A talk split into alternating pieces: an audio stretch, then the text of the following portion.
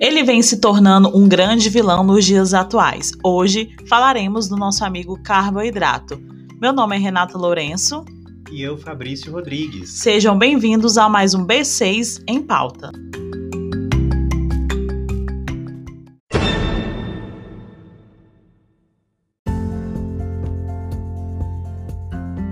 Hoje, dentro do nosso podcast, nós iremos apresentar a você o carboidrato, consolidando algumas verdades e desconstruindo alguns mitos.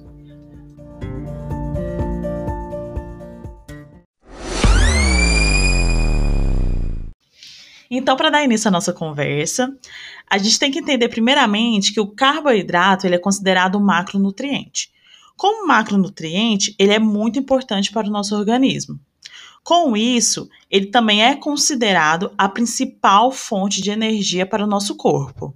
E dando continuidade, Renata, no que você já bem colocou aqui, os carboidratos eles são divididos em duas grandes subclasses, sendo carboidrato simples e carboidrato complexo. E trago que o carboidrato simples é aquele que o nosso corpo mais fácil assimila, ou seja, ele vai ter um potencial aí de levantar a glicemia do indivíduo mais rápido. Já o carboidrato complexo, ele tem uma lenta absorção, e essa lenta absorção faz com que o indivíduo chegue nesse pico glicêmico mais devagar, certo? Então a diferença entre ambos é o potencial que cada um tem de elevar a glicemia do indivíduo. E pensando também nessas classificações que você acabou de relatar, Fabrício, questão de carboidratos simples e complexos, a gente também tem cinco subclassificações, a gente pode dizer assim, né? Quais são elas? Seriam então, Renata, os monossacarídeos, disacarídeos, uhum. trissacarídeos e tetrasacarídeos, somados aos polissacarídeos e os polióis. Né? E outra coisa, Renata, que é importante a gente observar aqui, que dentro de todas essas subclasses que aqui nós já citamos, nós temos o carboidrato simples. Quando a gente pensa aí, ó, monossacarídeos e disacarídeos, são aqueles carboidratos que o nosso corpo ele vai assimilar com mais facilidade. Sim. Já quando a gente fala de polissacarídeos, é aquele carboidrato mais complexo que o nosso corpo vai demandar um pouco mais de tempo para poder assimilar. Isso entra também na questão de picos glicêmicos, né? Exatamente. Então, Renata, só para ficar um pouco mais claro para o nosso ouvinte, esse termo pico glicêmico, nós nos referimos à capacidade que um alimento tem de jogar moléculas de carboidrato para dentro da corrente sanguínea. Para que nós possamos entender melhor esse processo, é preciso pensar lá na digestão. Durante o processo de digestão, todos os alimentos dos quais você colocou para dentro do tubo digestório, que chegaram lá de forma intacta, serão quebrados em pequenas moléculas, a exemplo, as moléculas de carboidrato, que são conduzidas à nossa corrente sanguínea em forma de glicose. E lá na corrente sanguínea, essa glicose ela se junta a outras moléculas idênticas a ela, causando a elevação da glicemia, ou seja, elevando a quantidade de glicose circulante no sangue. Então, é esse o processo que nós chamamos de pico glicêmico. Bom, até aqui falamos muito sobre carboidrato. Mas afinal, quais são as suas funções? Uma delas já está bem citada aqui, é o fato de ser a principal fonte energética para o nosso corpo. Se você tem então uma boa quantidade de carboidrato na sua dieta, significa que o seu corpo não vai demandar de outros nutrientes para gerar energia. Ou seja, o carboidrato vai atuar na regulação do metabolismo proteico, impedindo que as proteínas sejam utilizadas como energia e não como construtoras de tecidos. Além disso, nós temos o campo dos carboidratos indigeríveis. Temos o exemplo da celulose. Esse tipo de carboidrato ele auxilia na eliminação do bolo fecal e melhora do trânsito intestinal, uma vez que ele vai estimular o peristaltismo do nosso trato gastrointestinal. Então, essas daí são algumas das funções que o nosso querido carboidrato desempenham no nosso corpo. Atualmente se vê muito nas mídias sociais essa questão também da estratégia nutricional chamada low carb. Na verdade, é a diminuição do carboidrato na alimentação com o objetivo do emagrecimento. A gente vê muito, as questões, muitas das blogueiras é, fazendo essa estratégia, é, restringindo esse carboidrato. Mas a gente tem que pensar um pouco além e desenvolver um senso crítico nessa questão. É um método utilizado, mas a gente não pode puxá-lo por um estilo de vida. A gente tem que pensar é, como estratégia nutricional. Na teoria, é, na nutrição é muito utilizado, porém a gente tem que ter senso crítico nesse tipo de é, dietas restritivas. Então, Renata, dando continuidade no que você está falando, a gente tem que recordar que existem orientações para uma alimentação saudável que preconiza cerca de 45 a 65% de carboidrato tem que compor a dieta do indivíduo. Então, DRI de 2002, né? DRIs, então, essas DRIs de 2002, elas já preconizam uma alimentação para o indivíduo saudável com essa composição de carboidrato. Se você fizer uma restrição na sua alimentação inferior a 45%, você já está em dieta low carb. Vale lembrar que o protocolo para dieta low carb ele tem uma variância entre 20 a 30% de carboidrato da alimentação e tende a ter um aumento nos demais nutrientes para ter um efeito de compensação calórica. Então você vai ter uma crescente aí também de proteína na alimentação do indivíduo dentro da dieta low carb somada a um aumento também das, dos lipídios. E aí a gente precisa refletir e avaliar muito bem essa estratégia. Então, Fabrício, é, pegando um ganchinho também nessa fala sua, a gente tem que tomar cuidado também com, com o extremo, né? O que tudo, tudo extremo a gente tem que tomar um pouco de cuidado. Relação também ao termo carbofobia, nutrição. Dentro da nutrição a gente utiliza esse termo para o medo extremo de carboidrato. Porque o mesmo, a mesma estratégia que o meu colega usa não pode ser não bom para mim. Então a gente tem que avaliar todas essas questões, todos os parâmetros e a gente tem que avaliar todas as informações para a gente não desenvolver, por exemplo, é, transtornos alimentares. Tem alguns artigos científicos que trazem essa informação é, que associação da low carb com é, alguns distúrbios nutricionais, como bulimia e anorexia. Então, essa carbofobia, esse medo do carboidrato, pode alavancar e trazer outros prejuízos para a sua saúde. E Renata, hoje eu tive observando aqui no meu Instagram, não me recordo bem o nome da moça. Ela uhum. tem, eu até te encaminhei o direct, Sim. que é uma blogueira que ela fez um vídeo, gente, bem interessante, que ela dizia o seguinte: ah, tá, a gente tá tendo o verão, né? No verão a gente precisa trabalhar o corpo, tá com o corpo em dia.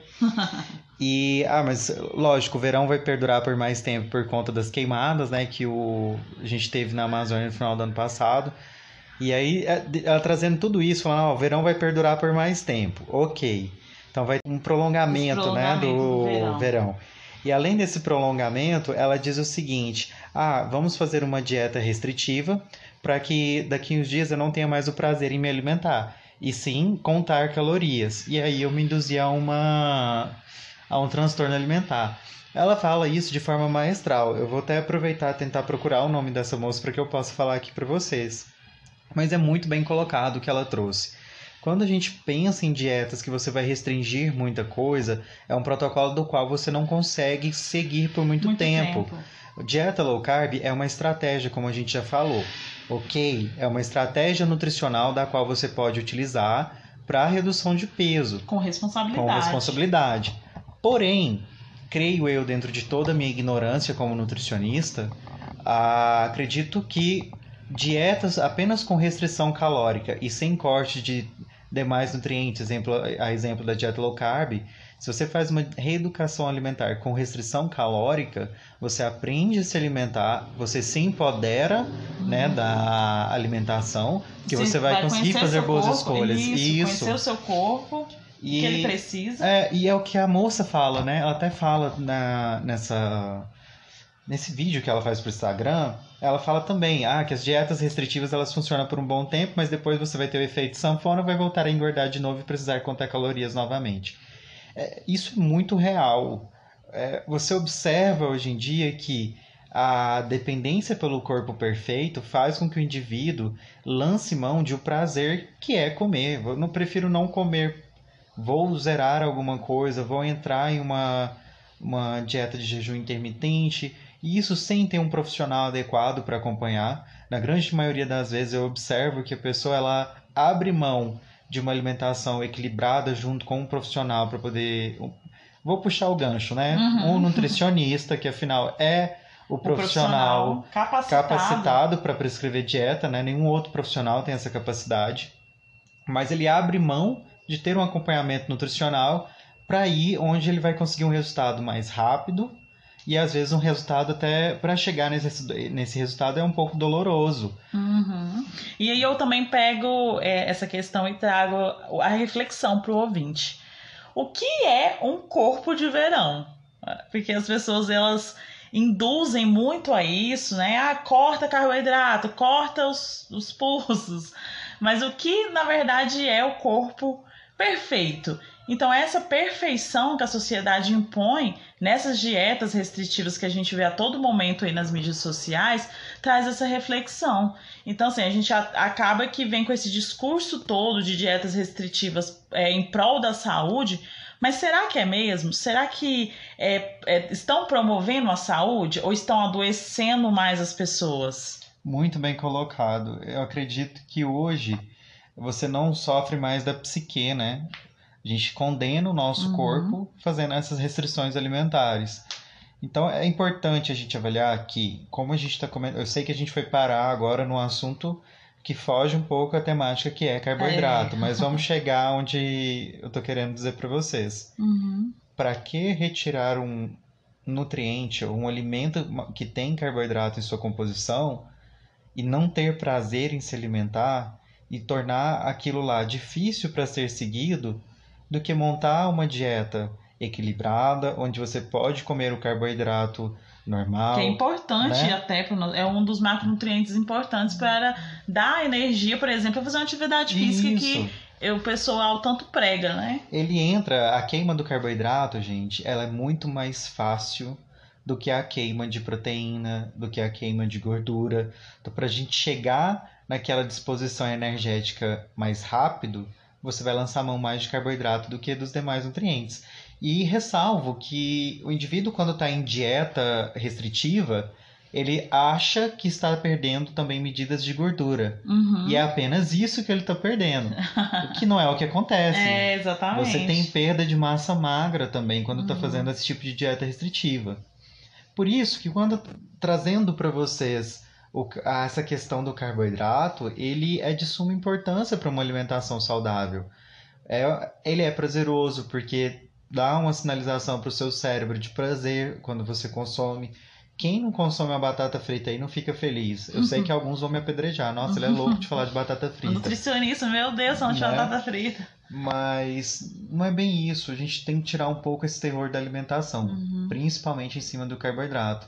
Você pode consumir um arroz branco, tendo o equilíbrio no seu prato, que seria os demais guarnições, que seria uma um vegetal cozido, uhum. um folhoso. Tudo é equilíbrio, tudo é, é, é, assim, a gente fala que tudo é permitido conforme, com qualidade e com consciência.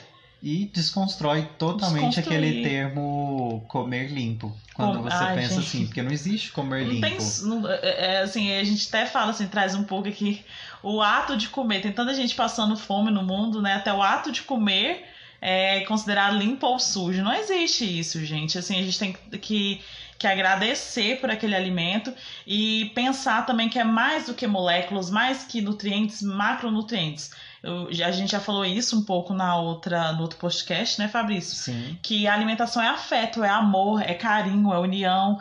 Então, é, é além das barreiras da, da bi, é bio, biologia, da bioquímica, na verdade. Da vida. Da vida. Para viver, você precisa ter prazer, né? Uhum. Eu acho que isso é importante a gente pensar em prazer.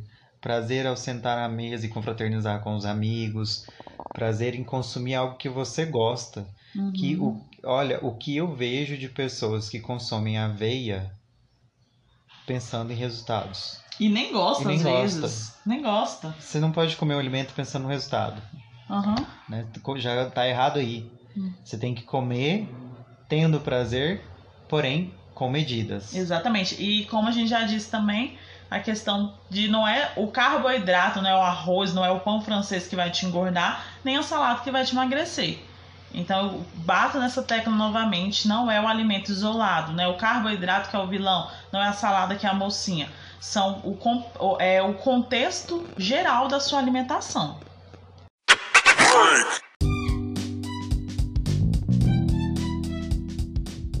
E aí, Renata, vamos trazer então para o ouvinte aqui alguns mitos e verdades a respeito do carboidrato. Exatamente, Fabrício. Pesquisando aqui no Twitter, eu encontrei alguns. Vamos lá. Se eu parar de ingerir carboidrato, vou emagrecer? Não. Você não vai emagrecer necessariamente. O que faz emagrecer é o déficit calórico. Se você ficar em déficit calórico, realmente você vai emagrecer a simples retirada do carboidrato ela irá contribuir para a perda de peso se você não tiver feito uma compensação calórica na sua dieta. Você retirou por completo o carboidrato sem compensação. Exatamente. Outra para a gente refletir aqui. Para ter uma alimentação saudável, preciso cortar o carboidrato? Mito ou verdade? Mito, você não precisa cortar o carboidrato para ter uma boa alimentação.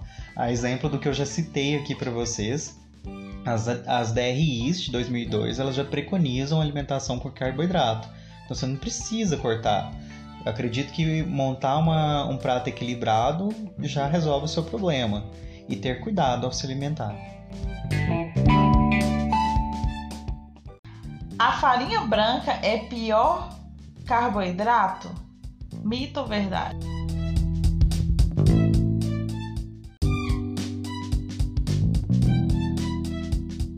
Como nós já falamos aqui, pessoal, não existe vilão, vilão e mocinho.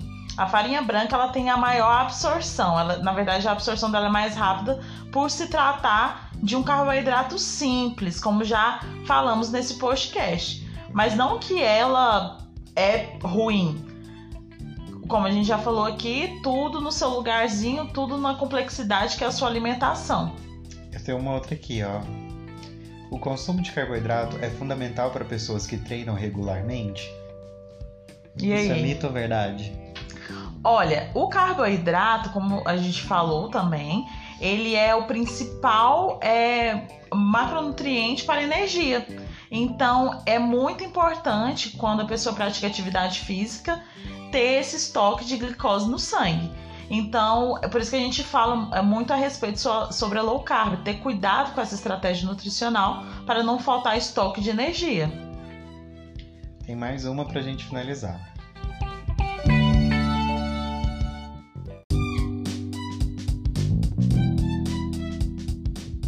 Se é integral, Renata, não engorda? E aí, Fabrício? Mito.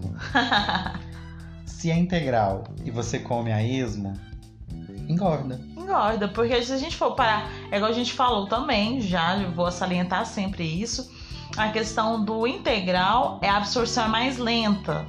Mas se a gente for comparar em termos de caloria, são praticamente as mesmas, não é? É, e fora que você vai ter aí só o acréscimo das fibras, uhum. que não, não que não sejam importantes, são extremamente importantes. Mas, de fato.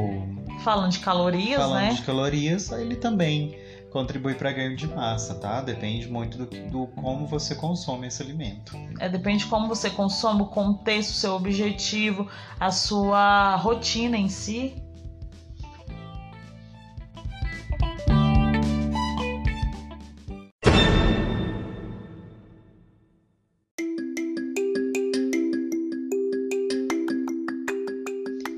Esse foi mais um B6 em pauta, oferecimento B6 Nutrição Especializada. E não deixe de conferir o nosso Instagram, B6 Nutrição.